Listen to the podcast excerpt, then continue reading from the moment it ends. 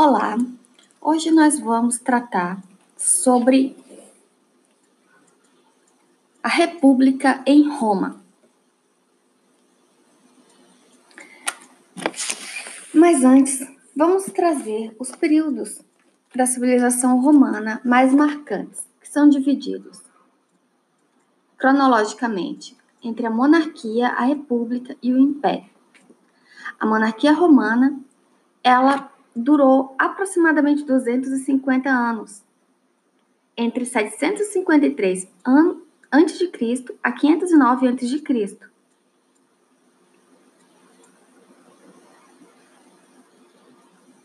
A República, ela durou 500 anos aproximadamente, o dobro do tempo da monarquia.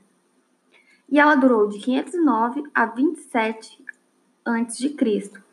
Foi durante a República que ocorreu os triunviratos. E o Império, que ocorreu 27 a.C. a 476, que durou aproximadamente 500 anos.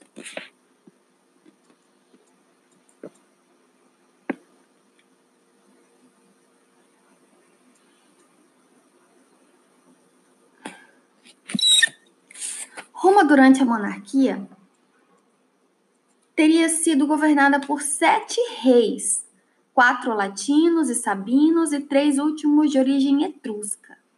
Em Roma, o rei não tinha autoridade ilimitada. Não tinha. O poder real era fiscalizado pelo Conselho dos Anciãos, integrado por ilustres patrícios. Segundo a tradição, Roma teve sete reis. O primeiro foi Rômulo, e o último foi Tarquínio, o soberbo. Então, após Tarquínio soberbo, é que começa a República. A sociedade romana no período monárquico estava dividida entre patrícios, clientes, plebeus e escravos. Quem eram os patrícios? Os patrícios eram cidadãos romanos e tinham poder econômico e político. Os clientes ligavam-se a uma família patrícia subordinavam-se ao seu patrono, devendo segui-lo na política e na guerra, assumiam também obrigações econômicas. Os plebeios eram homens livres, porém sem direitos políticos. E os escravos, recrutados entre os derrotados da guerra, eram considerados instrumentos desta. Sem nenhum direito político, o escravismo não desempenhou papel significativo durante a monarquia. Ou seja, nós tínhamos aqui uma sociedade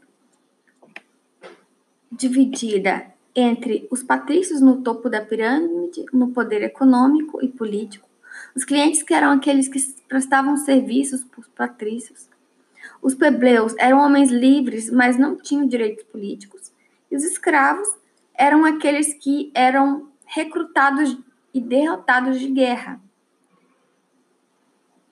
Eles eram considerados instrumentos sem nenhum direito político.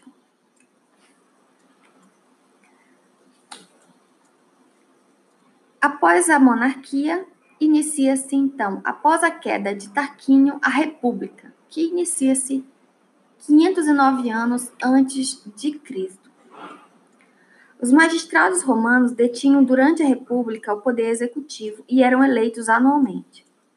Abolida a realeza, o poder executivo foi entregue a dois magistrados cônsules, os quais eram anualmente eleitos para a Assembleia Centuriatas. Tinham funções administrativas e militares, presidiam o Senado. Cada cônsul possuía o poder de veto sobre a decisão de outro. Em caso de grave crise interna, era escolhido um ditador, com poderes absolutos, pelo prazo de seis meses. A designação era feita pelos cônsules, os cônsules é que faziam a designação no caso de uma crise que houvesse, eles iriam ali escolher quem seria o ditador. Os pretores, eles eram eleitos na Assembleia Centuriatas. Competia-lhes decidir as contendas entre cidadãos romanos, urbanos e cidadãos romanos estrangeiros entre si. Então, esses pretores eram eleitos pelas assembleias e eles iam decidir essas contendas dos cidadãos. Os censores, eles promoviam um censo da população, o nome já diz, censores, classificando de acordo com a renda anual de cada um. Preparavam a lista de senadores e cuidavam da moralidade pública. Os edis eram encarregados da conservação da cidade, do policiamento, do abastecimento. Os questores eram cobradores de impostos. Estavam sob a autoridade dos cônsules. Os tribunos eram representantes da plebe. E o Senado era a Assembleia dos Notáveis. Composto de 100 membros na origem, 300 no fim do período real.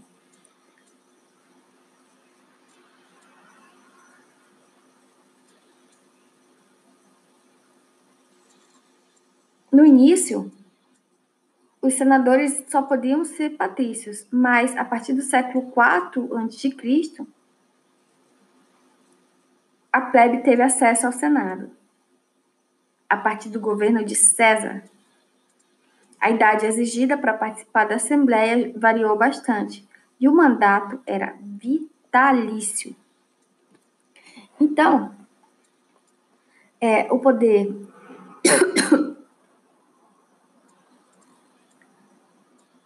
as a, a República estava dividida nessas hierarquias, as quais é, foram falados. Os questores, responsáveis pelas finanças, os prestores, que estavam na justiça, os censores, que tinham controle demográfico, censo populacional, os edis, que cuidavam das cidades, né? Administração municipal os tribunos da plebe, que eram representantes. As assembleias curiatas, embora importantes para a época monárquica, perderam quase toda a sua importância na República e permaneceram apenas com funções religiosas. A Assembleia Centuriata tornou-se a assembleia mais importante da República. Consistia numa reunião do exército no campo de Marte. A Assembleia Centuriata elegia os cônsules, os prestores, os censores e votava as leis. A Assembleia Tribunícia era formada por tribos de Roma. Haviam 35 tribos, 31 rurais e 4 urbanos. Cada tribo tinha um voto. A divisão das tribos não se baseava na riqueza de seus membros, porém a plebe geralmente estava escrita nas tribos urbanas, enquanto os patrícios nas rurais. A Assembleia Tribunícia também votava as leis.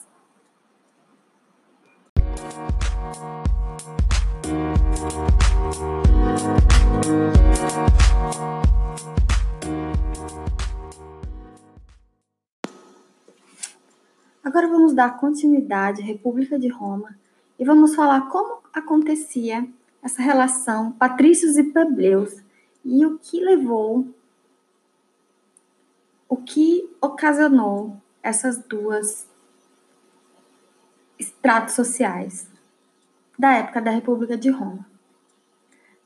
A igualdade econômica e social que existia entre as populações primitivas da Itália foi aos poucos desaparecendo.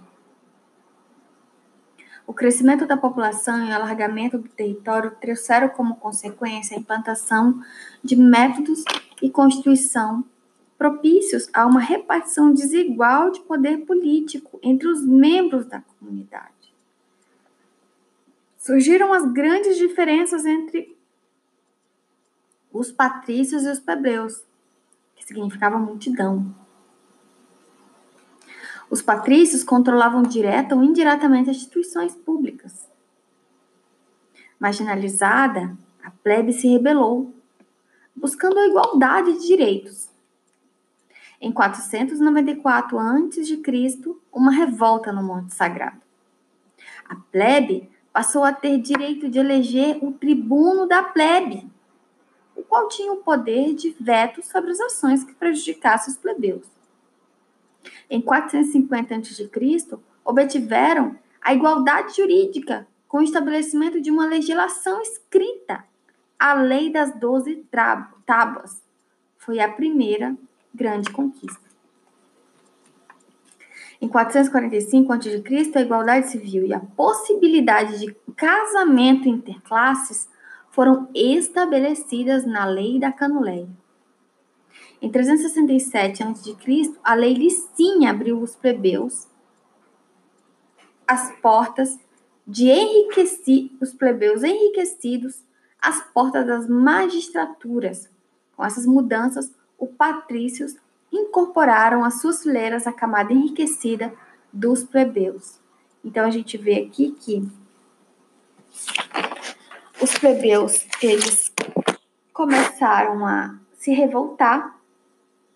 A primeira revolta no Monte Sagrado, por onde foram plebeus revoltados. Essa revolta ameaçou a cidadania. Os direitos foram sendo então concedidos aos poucos, porque os patrícios não, não contiveram, não conseguiram conter essas revoltas. E um a um direito foi sendo fornecido a eles. O primeiro, a lei das doze tábuas, onde começa a legislação escrita. Até então, a legislação era apenas falada. Os direitos foram sendo concedidos aos poucos. Os plebeus ganharam o direito de eleger um representante. Isso foi na lei da Licínea. E na lei da Canuleia que eles puderam se casar. Mas ainda não havia uma mistura social é, embora a lei já permitisse, né, porque antes nem permitido era, eles, é, os patrícios acabavam é, se casando apenas com aqueles plebeus que já estavam ricos. Então se formou os tribunos da plebe. Né? E esses tribunos da plebe foi que conquistaram a lei das doze tábuas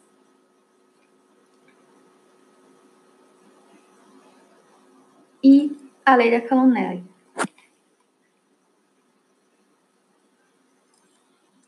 E a lei da Licínea, que aonde poderia ter a candidatura, candidatura dos plebeus.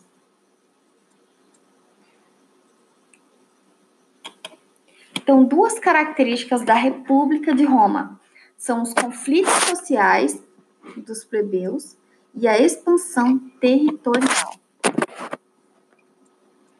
A expansão territorial tem a ver com as conquistas. Para obter a hegemonia na Itália, Roma teve que vencer a poderosa confederação etrusca, os gauleses, tribos latinas que se rebelaram contra a opressão romana. Posteriormente, os romanos conquistaram o sul da Itália, derrotando Pirro, aliado da cidade de Tarento, que acabou conquistado. Nas guerras púnicas, os romanos derrotaram Catargo. Para Roma, as conquistas trouxeram várias consequências, tais como a expansão mercantil manufatureira, determinou a formação de uma nova e poderosa classe de comerciantes e militares enriquecidos. Então, essa expansão mercantil manufatureira, que criou vários comerciantes enriquecidos, grande afluxo de riquezas para Roma, ruína dos pequenos e médios proprietários rurais, impossibilitando concorrer com latifúndios de traba trabalhados por escravos, êxodo rural gerando a politização da plebe, plebe, a liberação dos costumes, o divórcio torna-se frequente, aumento da escravidão, e a partir do século III a.C., o modo de produção escravista passou a preponderar na Roma antiga. Então, essas características aí se prevalecendo, né? essas conquistas, as, as revoltas e a expansão territorial, essas conquistas, né? Logo, por exemplo, após as guerras túnicas sobre Catargo, aumentando então aí a expansão mercantil manufatureira. A próxima iremos tratar, no próximo áudio, iremos tratar as tentativas de reforma dos irmãos Graco, a crise da República, e o Baixo Império Romano ao fim do Império Romano. Até lá!